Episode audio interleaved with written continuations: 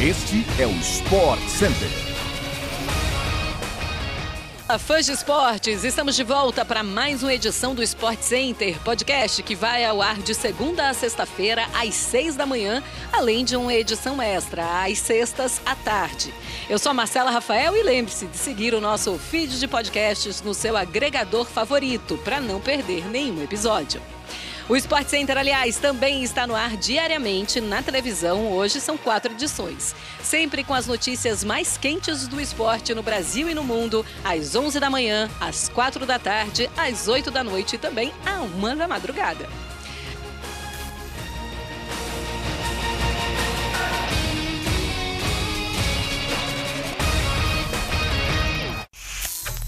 A de Eurocopa Feminina, que começou ontem na Inglaterra e a seleção da casa estreou com o pé direito.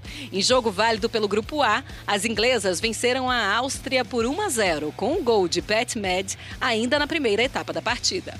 A equipe comandada por Sarina Wigman, técnica que foi campeã da Euro com a Holanda em 2017, busca o seu primeiro título da competição, que acontece desde 1984. A Inglaterra já terminou com o vice-campeonato em duas oportunidades, em 1984, na estreia, e em 2009. Ainda pelo grupo A, mais uma partida da Euro 2022 será realizada hoje. A bicampeã do torneio e liderada pela craque do Lyon, Ada Hegerberg, a Noruega entra em campo contra a Irlanda do Norte a partir das 4 horas da tarde.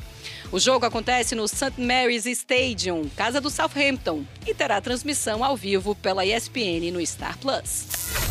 Vamos falar agora de tênis. A romena Simona Halep segue em busca do seu segundo título em Wimbledon.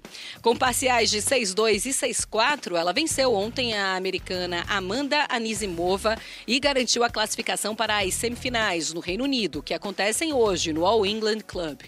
Quem também se classificou ontem foi a Kazaki Helena Ribakina, número 23 do ranking da WTA. A vitória veio contra a australiana Ayla Tomijalanovic, com 2 sets a 1 de virada. Ribakina e Halep se enfrentam hoje nas semis, enquanto a tunisiana Ons Jabor e a alemã Tatiana Malek entram em quadra no mesmo horário pela outra semifinal.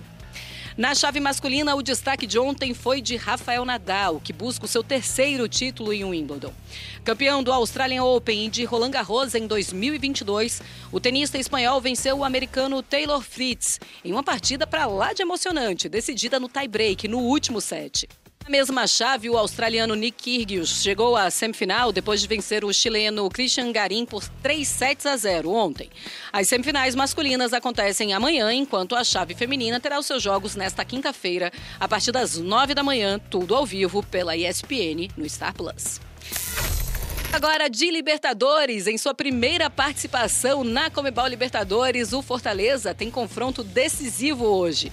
O Leão do Piscin enfrenta o Estudiantes de La Plata no jogo de volta das oitavas de final da competição continental. A partida acontece na casa do time argentino a partir das nove e meia da noite, com transmissão ao vivo pela ESPN no Star Plus. O técnico Juan Pablo Voivoda terá o retorno do zagueiro Sebajos e do atacante De Pietri, que testaram positivo para a Covid-19 ontem e viajaram para a Argentina. Landazuri, Tinga e Robson seguem fora por lesão.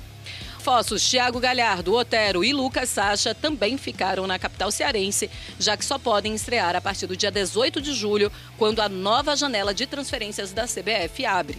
Na ida, o Fortaleza jogou bem, mas perdeu muitas chances e só empatou em 1 a 1 com Estudiantes. Em caso de novo empate, a vaga para as quartas de final será definida nos pênaltis. Acordo com informações de Oswaldo Pascoal, comentarista dos canais Disney, o Corinthians busca o retorno do zagueiro Fabian Balbuena, que fez história com o clube entre 2016 e 2018, período em que foi campeão brasileiro e bicampeão paulista. O defensor paraguaio está atualmente no Dinamo de Moscou, da Rússia. A equipe alvinegra vai buscar o retorno de Balbuena através da regra de suspensão de contratos de jogadores que atuam no futebol da Rússia e da Ucrânia por conta da guerra. Aumentou a sua procura por um zagueiro depois da venda de João Vitor, que foi negociado com o Benfica por 8 milhões de euros. Chega ao fim de mais um podcast do Sport Center. Amanhã a gente tá de volta com mais um episódio às 6 horas da manhã. Até mais, fãs de esportes!